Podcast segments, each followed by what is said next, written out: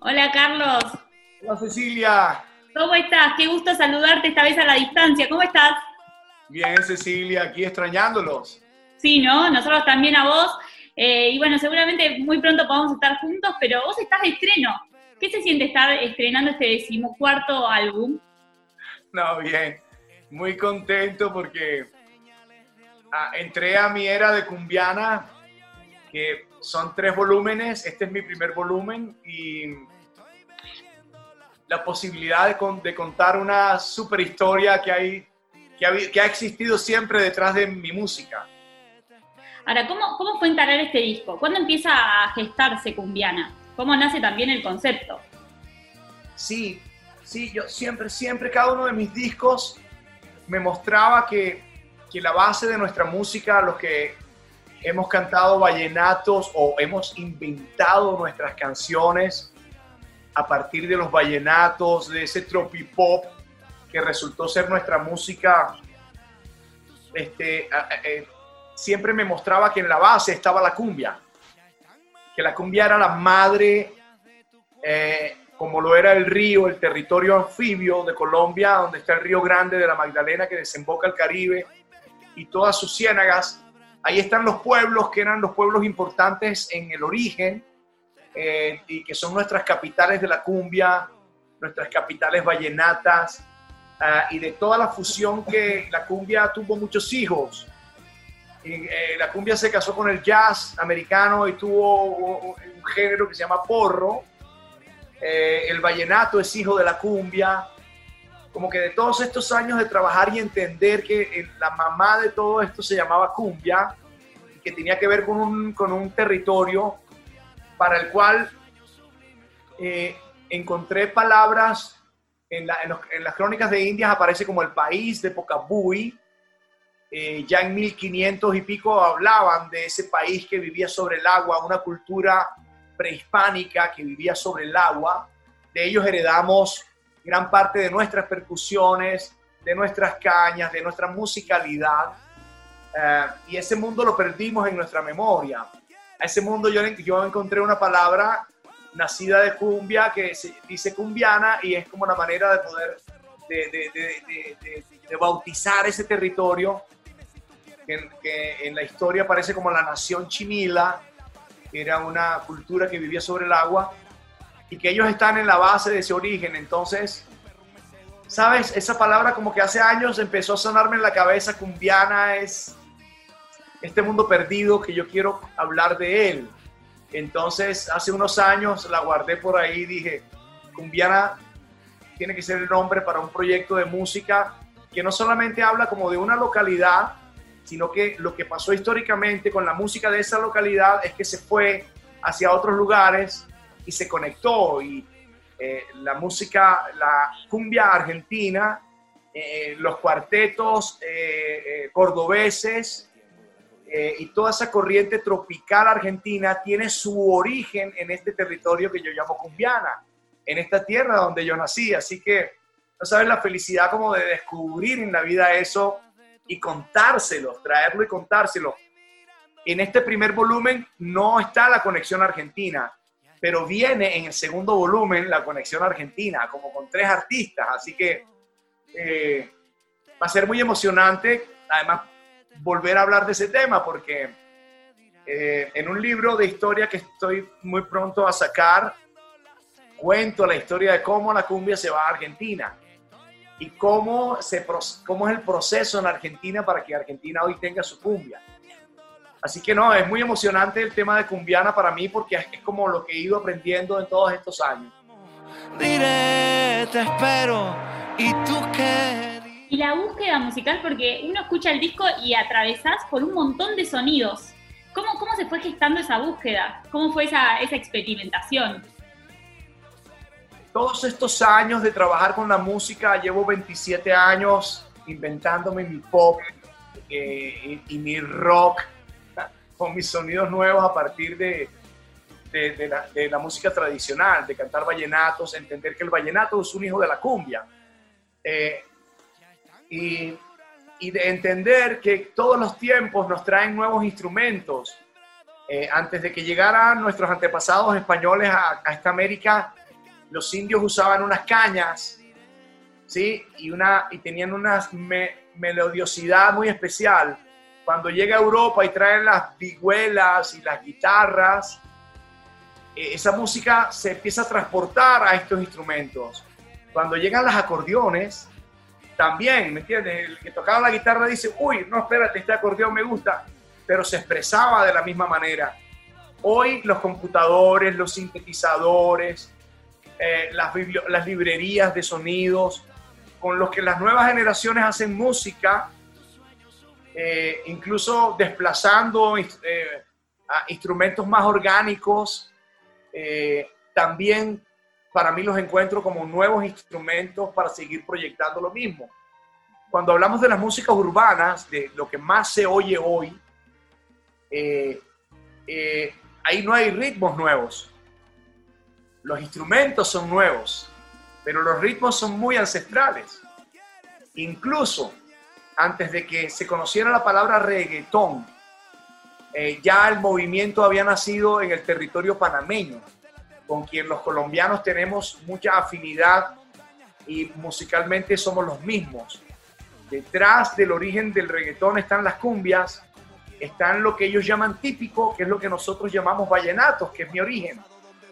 Ah, eh, el chombo, que es como el man que cuenta la historia del reggaetón que forma parte de sus DJs que generaron toda esta corriente, es el que mejor cuenta esta historia de cómo nuestra música tradicional está en el origen de las nuevas corrientes urbanas. Eh, así como el hip hop sonará muy nuevo, estará con, está conectado a una cosa muy ancestral del sur de los Estados Unidos, que tiene que ver con el blues, que tiene que ver con el jazz, que tiene que ver con el ska, que son simplemente folclores tan humildes como los nuestros, en ese territorio más americano o en la cuenca del Caribe. Entonces, un poco entender que la música de hoy, eh, de las nuevas generaciones, se alimenta de cosas que venimos haciendo nosotros hace 27 años. Entonces, un poco, es, este disco me permite mostrarlo, ¿sí? Aunque yo ya venía trabajando eh, eh, la mezcla de instrumentos orgánicos con computadores, con las canciones que yo había hecho con Daddy Yankee, con Wisin, con Shakira, con Maluma, con eh, Sebastián Yatra. Digamos que ya, ya yo venía usando, eh, la esencia era la misma, pero ya estamos usando estos sonidos nuevos. Entonces, eh, eso me enseña cosas y a ponerlas en práctica en este álbum que se llama Cumbiano. Tiene que sentirse lindo ser cuando yo escuché el, álbum dije, qué linda energía tiene, qué lindo lo que transmite.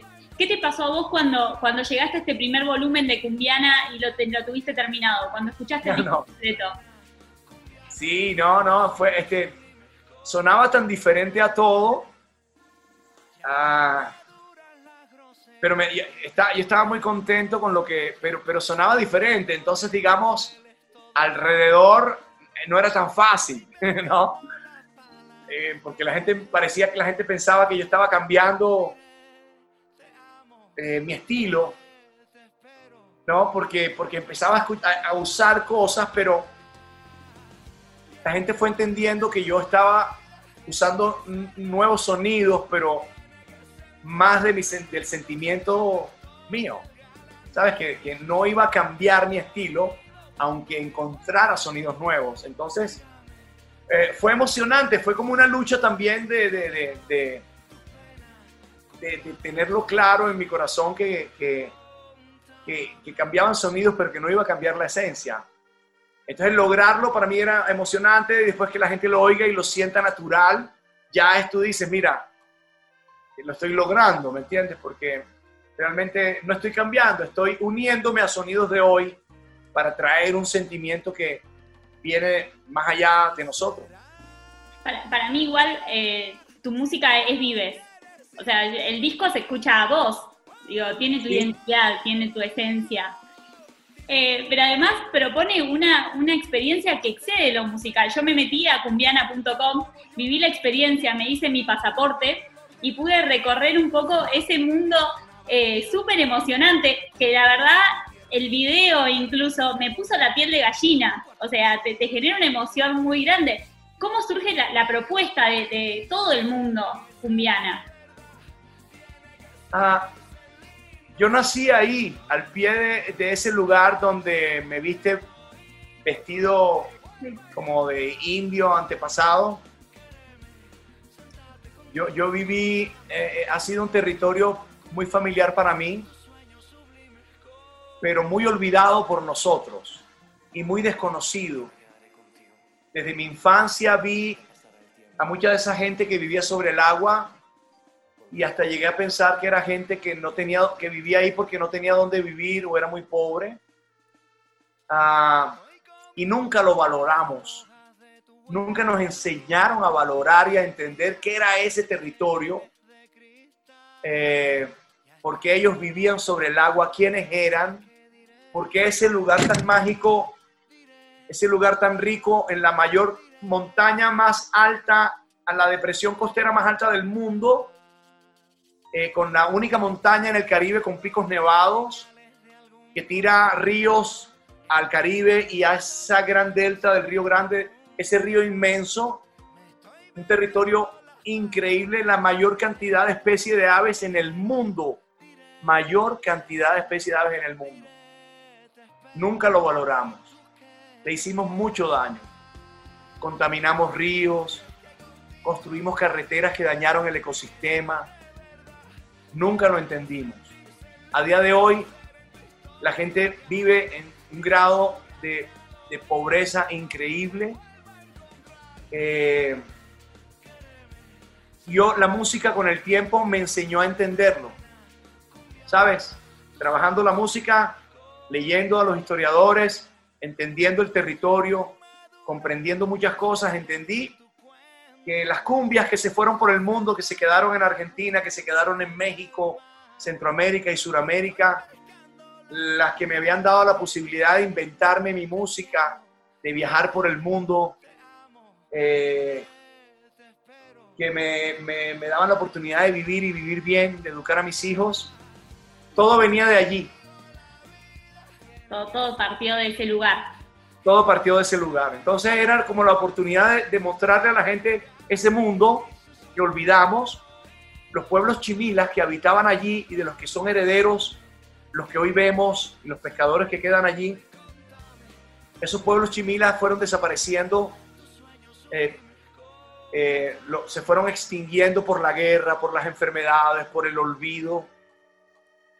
A esa cultura le debemos la base de nuestra cultura, de lo más alegre de nuestra música. Siempre pensamos que todas las percusiones, y todos los ritmos y todos los tambores venían del África o venían de Europa o venían, ¿sabes? Y resulta que estaban ahí, estaban ahí, estaban ahí. E, entonces era como una oportunidad de contarlo, de curarnos nosotros con esa, de curarnos nosotros de, no haber entendido ese mundo tan maravilloso, es el mismo mundo donde nació García Márquez, toda la inspiración de Gabriel García Márquez, de su Macondo, este, estoy hablando, es este mismo territorio, si tú vuelves a leer Cien años de soledad, te vas a dar cuenta que estás dándole vueltas a esa ciénaga, estás caminando al lado de esa montaña. Eh, eh, entonces ya Gabo había hablado de esto, eh, pero, pero igual, ¿sabes? Nunca lo vimos. Y entonces para mí como artista es una oportunidad de hablar de este territorio, de trabajar allí, porque trabajo con mi fundación allí. Estamos tratando de que el gobierno y los que pueden levantemos esa carretera que construimos mal hecha eh, y volvamos a darle vida a esos mangles que son la, la, especie de mangle más alta del mundo, está ahí. Y matamos miles y miles de kilómetros de esos mangles, que eran hoteles. El mangle es un hotel para especies de caimanes, de peces, de moluscos, de... Es decir, eh, yo, como ciudadano he tratado de reconciliarme con el territorio que nunca entendí y que la música me hizo entender y me hizo ver y con la gente. Y, por eso es que andamos en conflictos. Esa misma tierra es tierra de violencia, de violencia primero por política, después por narcotráfico, después por, por minería ilegal, por todo lo que, todo lo que, las cosas terribles que te puedas imaginar le ha pasado a esa tierra tan hermosa y tan rica. Y con esta música increíble, que se fue por el mundo y se quedó por el mundo y pudo conquistarse al mundo. Los argentinos tienen cumbia por ellos. ¿Sí? México tiene cumbia por ellos. Una de las cosas más eh, lindas que me pasa cada vez que hablo con vos es que después de 27 años de trayectoria, de muchísimos éxitos, reconocimientos, premios, millones de discos vendidos, eh, me contabas, por ejemplo, cuando llegaste acá, cuando tuvimos la, oportunidad de hablar acá en Buenos Aires, me contabas que cuando te decidiste para hacer vallenato, eh, todos te decían que no ibas a poder salir de ahí y que vos igual lo hiciste. Y ahora un poco redoblás la apuesta con esto de, volver al origen, de volver al lugar donde se generó todo. ¿Cómo? Eh, y es muy loco porque uno dice, bueno, o sea, te sigue importando las mismas cosas que te importaban en ese principio. Claro. Claro, porque la música me lo enseña. Este, y tenemos que curar muchas cosas ahí, entonces es, es muy bueno contar la historia y hacerle justicia a la gente y al territorio. Eso existe. Eso es estar en paz con esos espíritus que nos han querido mucho, es que nos han querido mucho, nos han hecho muy felices. Entonces no sabes la, la, oportunidad tan grande de ver solamente, solamente eh, lo que ha producido en el territorio el lanzamiento del álbum. ¿Sabes? Me tienen loco, me llaman de allá, porque tú sabes que yo trabajo con gente allá y me dicen, vamos a organizar un tour cumbiana porque la gente quiere venir a ver, a conocernos, y entonces vamos a llamarlo cumbiana, ¿cómo crees que debemos hacer esto? Entonces yo me vuelvo loco porque yo digo, espérense un momento, organicémonos porque, porque podemos atraer el cariño de la gente y eso se puede transformar también en cambios positivos para la comunidad. Tenemos que reubicar a muchos de esos pueblos, eh, pero es un trabajo que tenemos que hacer con los gobiernos, con la comunidad, eh, con todo el mundo. Creo que es la oportunidad de, lograr cambios allí. Sí, a mí me queda muy difícil ya apartar la música de las necesidades del territorio, de las necesidades de la gente. E, entonces es una cosa que me conecta. Entonces que, que a ustedes se interesen, que tú hables con tu gente y les cuentes esta historia y la gente se interese y busque y nos busque. E, eso es, eso es algo increíble. Podemos lograr cambios así, podemos lograr cambios que históricamente con la política no hemos logrado. ¿Sabes? Las diferencias políticas han hecho que no, ¿sabes? La violencia ha hecho que no, que no podamos vivir en paz en ese territorio y la gente no viva en paz y la naturaleza no viva en paz. Y podemos empezar a cambiarlo, podemos empezar a cambiarlo. No, yo ya tengo mi pasaporte, así que me, anoto para el tour. Yo ya hice el tour virtual, así que me va a tocar hacer el personal también. Eh, en este trabajo te, acompañan varios artistas. ¿Por qué ellos para acompañarte? ¿Por qué Alejandro Sanz? ¿Por qué Rubén Blades? ¿Por qué Jesse Reyes? Eh, Ceci, van a ser más.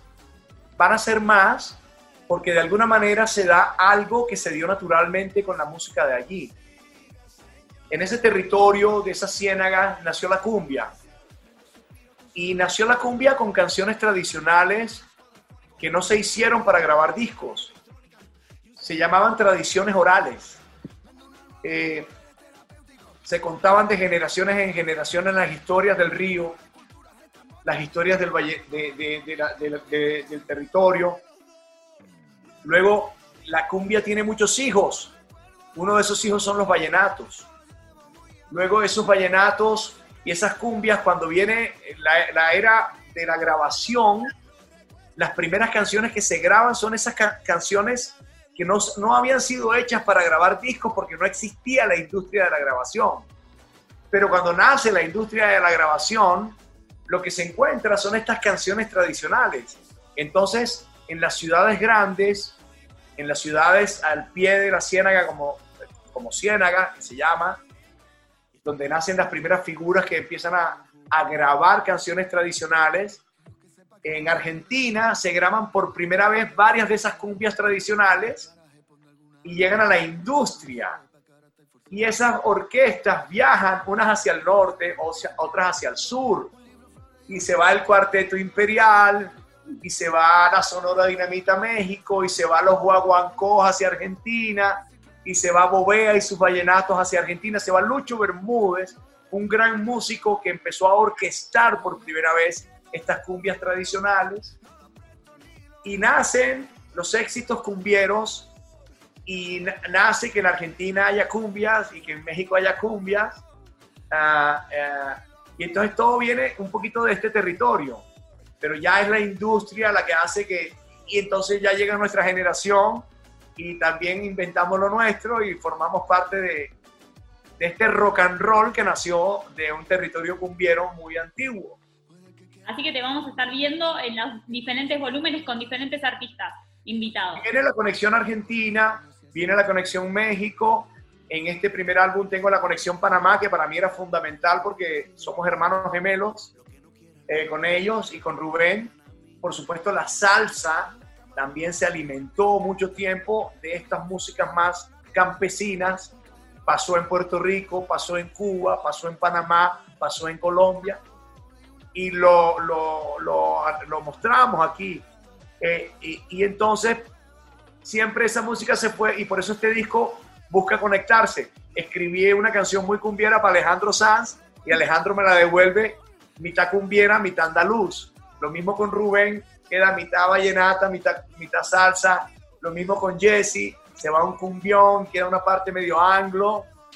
Eh, lo mismo con Siggy Marley y con Elkin Robinson, que son de un Caribe muy afroantillano y nosotros somos un Caribe andino que tenemos de afroantillano, pero tenemos una gran herencia andina. Nuestra cumbia está más conectada a los carnavalitos bolivianos y andinos y a lo que ustedes llaman folclore, ¿sí? Estamos más conectados con ustedes a veces que con, la misma, eh, con el mismo reggae o que con la misma salsa o lo que llamamos música afroantillana. Entonces, esta canción con ellos me da la oportunidad como de unir esos dos Caribes que son muy diferentes, pero que por cuestiones de la vida se unen muy poderosamente a, través de la música. Bueno, La verdad, un placer escucharte, un placer verte y acompañarte en este lanzamiento tan especial. Gracias por tu tiempo, gracias por conectarte con nosotros. Eh, y espero que, que el próximo volumen o antes inclusive podamos tenerte acá en Argentina con todos nosotros. Allá iremos siempre con muchas ganas y gracias Ceci por la entrevista, la oportunidad de contar esta historia de Cumbiana, que la gente se interese en el álbum y a través del álbum, en este territorio, en esta gente que siempre tiene y siempre los espera y que tiene un sentimiento de cariño con el mundo, con ustedes, por supuesto, siempre. Un placer. Y yo personalmente invito a la gente a que viva la experiencia a través de cumbiana.com porque es muy linda, se van a emocionar muchísimo. Así que gracias, Carlos.